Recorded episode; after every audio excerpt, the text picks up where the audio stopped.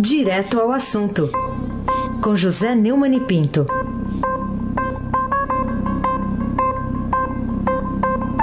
Neumani, bom dia. Bom dia, Heisen Avaki, o craque. E às 7h35, bom dia, Carolina Herculin, tintim por tintim. Bom dia, Neumani. Bom dia, Almirante Nelson. Eu sou é Almirante? Bom dia, Diego Henrique de Carvalho. Bom dia, Moacir Evangelista Biasi. Bom dia, Clã Bonfim, Emanuel, Alice Isadora. Bom dia, ouvinte da Rádio Eldorado 107,3 FM. Aí se abate o craque. Bom, vamos falar desse dia que tá meio maluco beleza, né? Vamos começar aqui com a Tá mais maluco beleza. É, mais maluco do que beleza. Manchete do Estadão. Petrobras cede e reduz o preço do diesel para conter greve. Só que a greve continua aí, quarto dia já. que mais que o governo pode fazer, Neumann, para conter esse movimento? Olha, o, o Heisen, hoje, assim que eu me levantei, eu abri o site do Estadão e li o, o nosso BR-18, que é a minha junto com o Fausto Macedo, e lá tem um, um textinho, assim, de oito linhas, que é um soco na cara, um, é um texto do Marcelo de Moraes. O governo foi surpreendido pelo alcance do movimento contra o aumento dos combustíveis promovido pelos caminhoneiros. Quando percebeu o risco de desabastecimento, mostrou todo o seu improviso diante da crise. Propôs uma trégua recusada, elaborou uma proposta sem saber nem se terá condição de cumpri-la. Na verdade, o Planalto tinha calculado apenas a repercussão política negativa provocada pelos sucessivos aumentos de gasolina nos postos. Ou seja, só se preparou para tentar amenizar as críticas dos consumidores irritados com o preço nas bombas. Quando deu de cara com a mobilização dos caminhoneiros, descobriu que a crise era muito pior do que imaginava Marcelo de Moraes, BR-18. Então, é isso aí. É, este governo, é, me lembra uma imagem que eu também li agora de manhã de um recado no WhatsApp do meu sogro, o, o Alexandre Tabajara de Castro. Ele citou Zé Américo a respeito de um político paraibano que ele dizia que era um político tão sem cor que não conseguia se ver no espelho. Assim é o Temer, assim também é o Eliseu Padilha. Vamos ouvir o que Eliseu Padilha disse ontem à noite e que os fatos não confirmam. Almirante Nelson, por favor. A política de preço da Petrobras é um dos temas da reunião que o presidente Michel Temer promoveu ontem, promoveu hoje pela manhã e vai continuar com nós estamos em reunião permanente. Portanto, é um dos temas que está sendo discutido dentro do governo. Nós chegamos num ponto em que os caminhoneiros, todos eles pedem que tenha uma previsão. Eles gostariam de trabalhar com um período de tempo com preço fixo. Então, este tema é que está sendo discutido com a Petrobras. Oh, mas se eles não conseguem, se eles não conseguem nem lembrar do que aconteceu no fim do governo Dilma, é, foi, foi, foram, foram comemorados agora dois anos, não sei por quem comemorou. Como é que eles vão conseguir prever alguma coisa para os caminhoneiros? Quer dizer, isso tudo é um resumo é, do, da fria em que nos metemos desde que o Lula tomou posse, depois a Dilma e depois o Temer. Carolina Ercolim, tintim por tintim. É, e agora, Neumani, tem uma sinalização da, da Associação dos Caminhoneiros, eles é, falaram agora há pouco aqui pra gente no Jornal Dourado que às duas da tarde tem uma reunião lá com, no Congresso, com, especialmente com uma previsão de parar a greve a partir das duas da tarde, se o Senado garantir que vai aprovar também na casa esse projeto que zera piscofins até o fim do ano sobre o diesel. Então também há uma expectativa nesse sentido de que as coisas melhorem, pelo menos já na tarde desta quinta-feira. Agora, tem a promessa do presidente da Câmara dos Deputados, Rodrigo Maia, de restaurar algumas reonerações a empresas. Poderá facilitar a atuação do presidente nessa difícil negociação com os caminhoneiros? É, a promessa é vã, porque o, o, o peso PASEP ainda tem um pouco de peso, mas a CID que eles prometeram zero, não tem nada, não, não altera coisa nenhuma a hora do Brasil. É, o, o, o Brasil precisava ser informado que o grande peso dos impostos, o absurdo peso dos impostos, é do ICMS, que é dos estados. O estado do Rio cobra o maior é, ICMS do país, chegando a 36% as somas todas. Isso aqui é um absurdo. Agora, nenhum governador se mexeu. E o Temer e todo o pessoal do seu governo não dá conta nem disso. Quer dizer, nem para informar a população. É, ainda ontem eu participei com o Emanuel Bonfim, lá do Estadão S5, e o Emanuel mostrou o gráfico disso aí. É um absurdo esse imposto. Os caminhoneiros têm toda a razão nesse caso e não pode alterar por causa disso a política da Petrobras. O, o Almirante, o, o Pedro Parente falou disso ontem, é, da, da questão da, da Petrobras, com a política de preços da Petrobras. Poderíamos ouvi-lo agora, não é verdade?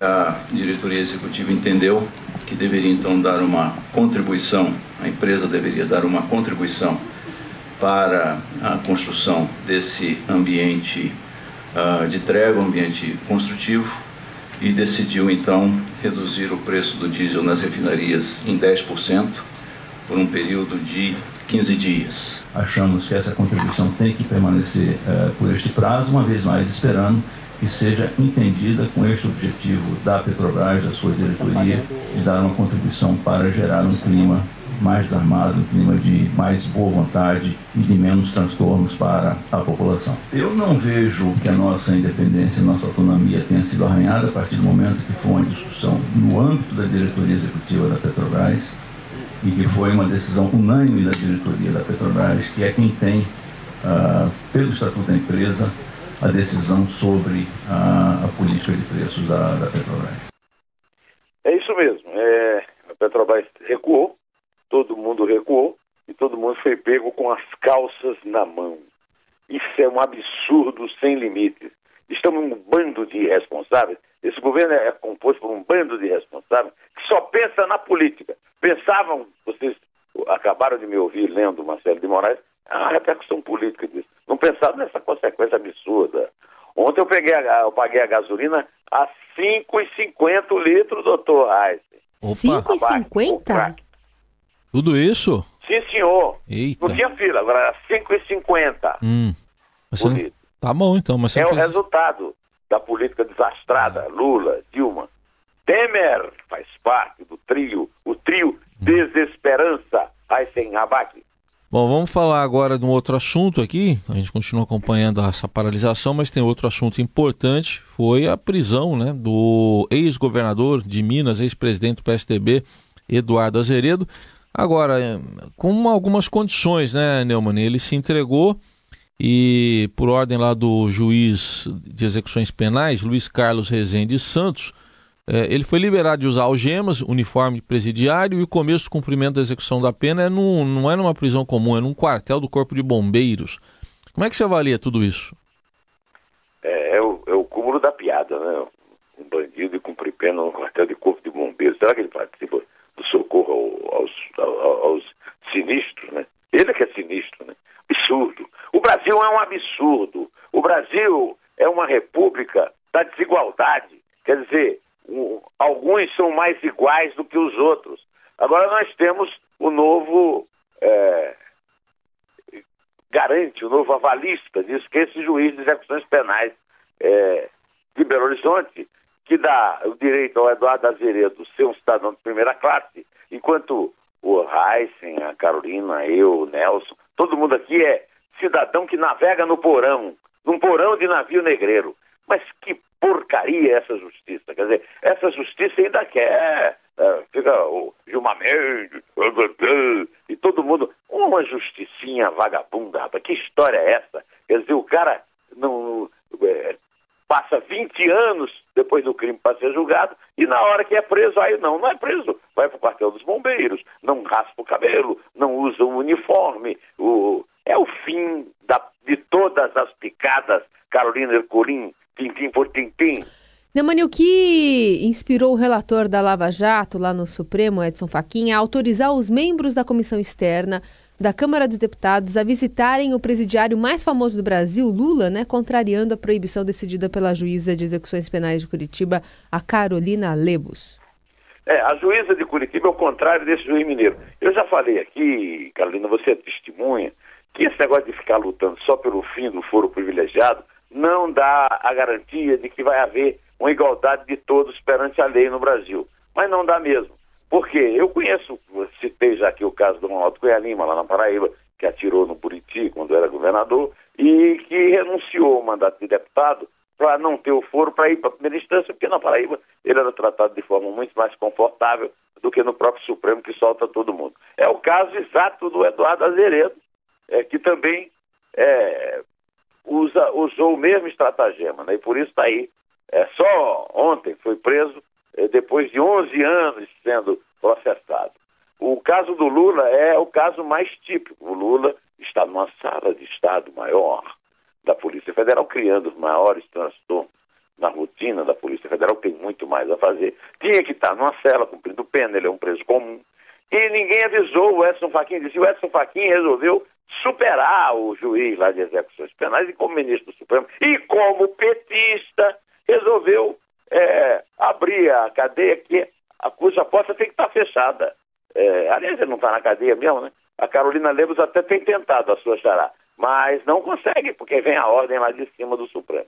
Eu só quero voltar a usar uma comparação que eu fiz no Estadão às 5 de ontem, que é a mesma coisa que você autorizar o, o Fernandinho Beiramar receber o NEM da Rocinha e todos os seus acefas, os que estão dentro e os que estão fora da cadeia, num converscote, porque esses deputados já, uh, já os, uh, foram senadores, agora deputados, depois de amanhã virão os vereadores de São Bernardo do Campo, pelo amor de Deus, um mínimo de vergonha na cara se podia exigir desse Supremo que tanto é, ataca a nossa vergonha, que tanto descumpre a Constituição de Capistrano de Abreu, segundo a qual o artigo 1 é todo brasileiro tem obrigado a ter, é obrigado a ter vergonha na cara, artigo 2 revoguem-se as disposições em contrário a esse abaque o craque. Essa é uma lei bem simples essa de ser cumprida. O, o Neumann, agora... É a mais difícil, viu? Você que pensa. É, você tem vergonha na cara, você pensa que é fácil. É, olhando é simples, mas não é.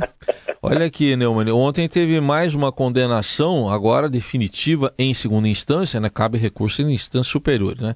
Mas na segunda instância do Delupe Soares, ex-tesoureiro do PT, e o TRF da quarta região negou os embargos impetrados por ele, agora pode ser preso, né?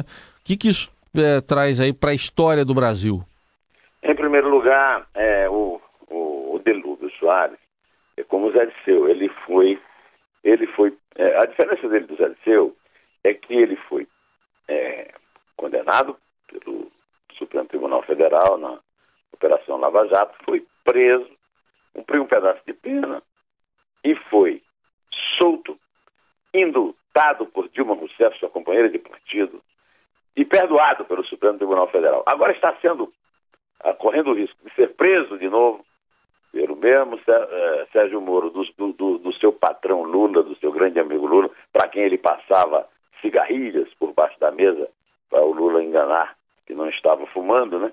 É, e ele foi condenado porque delinquiu enquanto ainda estava sob pena da justiça, né? O, o fato histórico é o seguinte: ele é o quarto ex-tesoureiro do PT, já tem três presos, é, além dos, dos, três presos, ele será o quarto. Aí já tem preso também o Zé Disseu, o Lula e o Palocci. Ou seja, toda a cúpula do PT está na cadeia. Carolina Ercolim, esse é uma, realmente um fato histórico. Aliás, o Carolina, eu aconselho você ler a entrevista que eu publiquei hoje no meu blog, hum. deu uma entrevista com a deputada Mara Gabrilli, do PSDB, ela é lá de Santo André, e conta tudo sobre o escândalo Celso Daniel. Imperdível, viu? Carolina Ercolim, tintim por tintim. Muito bom. Neumani, eu quero saber o que, que, você acha que vai acontecer com o currículo de Henrique Meirelles depois de passar por essa campanha na qual teve de aceitar Elcinho Mouco como marqueteiro para manter o apoio do ex-chefe Michel Temer. Ele está rasgando o currículo dele. A verdade é essa. Ele está rasgando o currículo, ele tinha um currículo maravilhoso, foi presidente do Banco de Boston, presidente mundial, é, e ao, ao, ao compor uma equipe econômica muito competente, que deu resultado no começo, ele continuou tendo esse currículo, mas jogou o currículo fora agora como candidato presidente, apoiado pelo Temer, e ainda como Elcinho Moco como é, marqueteiro. Você tem um marqueteiro chamado Moco, aí não tem currículo que resista. Aysen Abac, o craque. E vamos falar agora de um embate também aqui. Que fichas que tem o presidente do Senado, Eunício Oliveira, para desafiar o presidente da República, também chefão do MDB, dizendo que do partido ninguém o tira. Ele, a frase dele foi curta e grossa: Não vou sair e ninguém me tira. Pois não, e é verdade, não vai sair, ninguém tira e o Temer vai ficar chupando o dedo e olhando para ele. Para ele, para Roberto Requião no Paraná e para o Renan Calheiros em Alagoas. O presidente da República não consegue chefiar nem o partido dele, pelo amor de Deus, vai chefiar o quê? Carolina Ercolim, tintim por tintim. Bom, queria saber o que inspirou a decisão do ministro do Supremo Tribunal Federal, Gilmar Mendes, de conceder o habeas corpus a nove réus da Lava Jato, incluindo Hudson Braga, o ex-secretário de Obras do Estado do Rio, e Carlos Miranda, que se proclamou companheiro do ex-governador Sérgio Cabral há 30 anos, lá naquela roubalheira lá que envergonha o Rio de Janeiro. Carolina, é, eu vou só te contar uma piada sobre isso aí, tá? Hum. É, o que torce pelo Palmeiras, que é um time de vergonha, ao contrário do Nelson e de mim, diz, costuma falar muito de uma, uma falta que, que o juiz marca quando não acontece nada, ele está querendo só empatar o jogo, ele diz que marcou perigo de gol. Isso. O Gilmar Mendes solta, Carolina, sabe por quê? É. Perigo de delação premiada de algum amiguinho do PT, do PSDB, da cúpula do poder político em Brasília, só isso. Perigo de prisão dela, é, de delação premiada. Carolina Ercolim. Agora, ô, Carolina, o meu amigo Wellington Freire, Hum. Wellington do Queijo, lá do, do Calçadão, em Campina Grande, da minha adolescência, Sei. me sugeriu uma música que você vai gostar. É o dia em que a Terra parou, com Raul Seixas. O Almirante Nelson está convidado a mostrar como é que é esse dia no Brasil hoje, até pelo menos se realmente os caminhoneiros resolverem parar a greve às duas horas da tarde, daqui a pouco, né?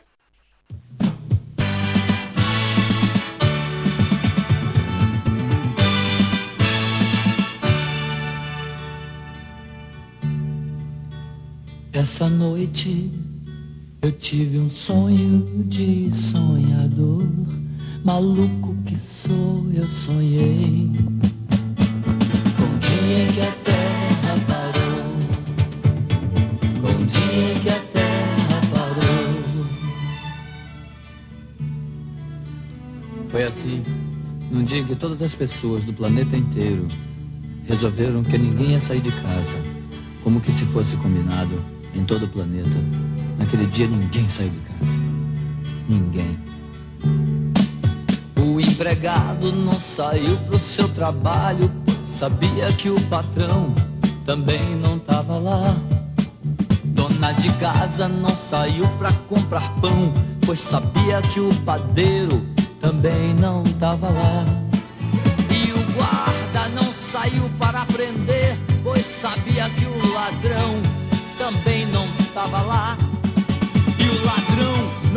O clássico de Raul Seixas, hein? É, é o máximo, Raul. Pode contar, Carolina. Mas eu tô com uma dúvida. Eu acho que nesse caso nosso aqui, o, o se o guarda não sair para prender, o não tem essa de o ladrão não vai estar não, lá. não, Não. o guarda não sai para prender e o ladrão sai para roubar, porque É. o guarda não saiu para prender. É, É a correção que a gente faz a letra do Raul, né? é a única que a gente faz aqui. Então tá bom. É três. É dois. É um. E Em pé. Nem um sino a badalar, pois sabiam que os fiéis também não estavam lá.